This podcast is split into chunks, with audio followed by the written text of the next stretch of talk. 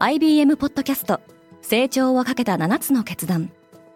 成長をかけた7つの決断とは今後3年間に世界を形作ると予想される7つのビジネストレンドについて IBM が何千ものクライアントとの対話に基づき提言をしたものです。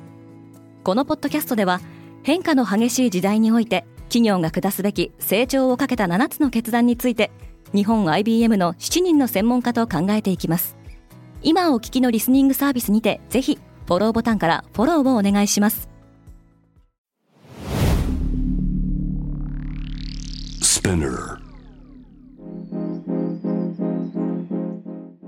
Good morning and Happy New Year! ケリーアンです。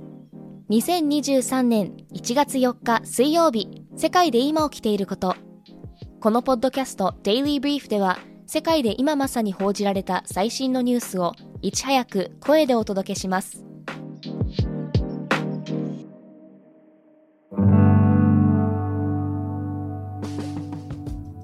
2023年は世界の3分の1で景気後退 IMF 国際通貨基金のクリスタリナ・ギエルギエバ専務理事は1日アメリカ CBS ニュースの番組で2023年は世界経済の3割が景気後退の状態になるとの予測を明らかにしました。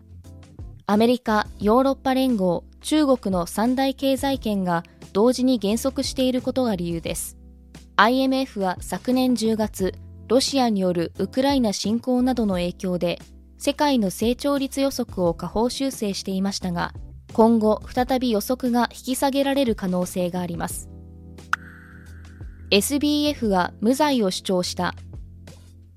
経営破綻した暗号資産交換業大手の FTX 創業者で詐欺など8つの罪に問われている SBF ことサム・バンクマン・フリードが3日アメリカの連邦地裁で罪状認否を行い無罪を主張しました。初公判は10月2日に行われる予定で有罪となれば最長で115年の禁錮刑が言い渡される可能性があります。TikTok も人員削減。TikTok の親会社であるバイトダンスは2022年末コスト削減の一環として数百人の従業員を解雇したことが明らかになりました。サウスチャイナモーニングポストの報道によると人員削減は TikTok の中国版である動員のほかゲーム事業や不動産事業で実施されたとしています。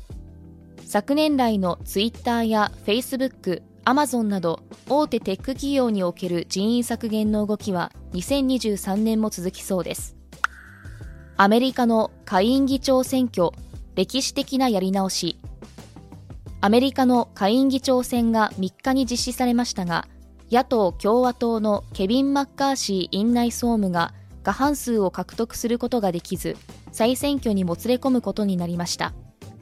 再選挙の実施は1923年以来100年ぶりです。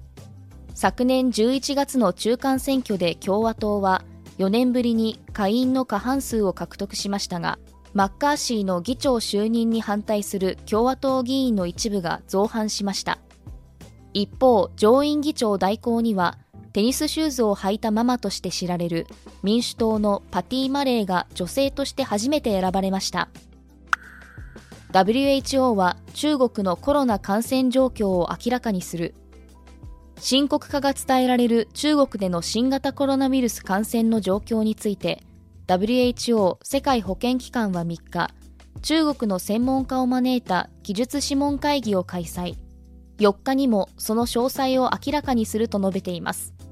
中国では今月8日から出入国規制が緩和される予定で過去3シリーズにわたって開催が見送られてきた F1 中国グランプリも今年4月の開催に向けて話し合いが開始されると伝えられています。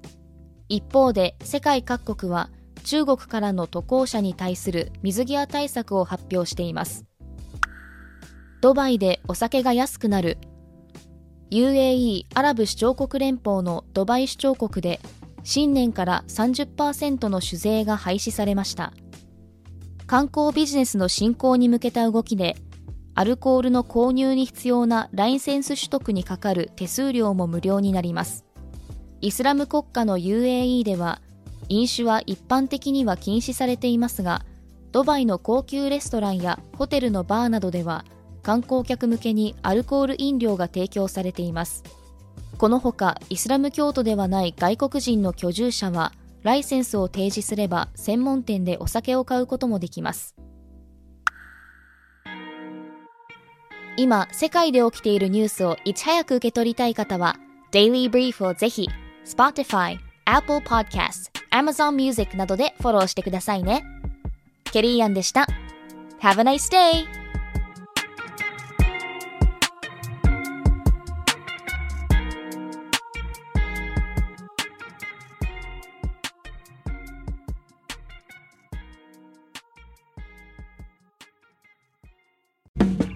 リスナーの皆様より多くのリクエストをいただいている話題のニュースを深掘りしたエピソードを週末の有料版で配信中です。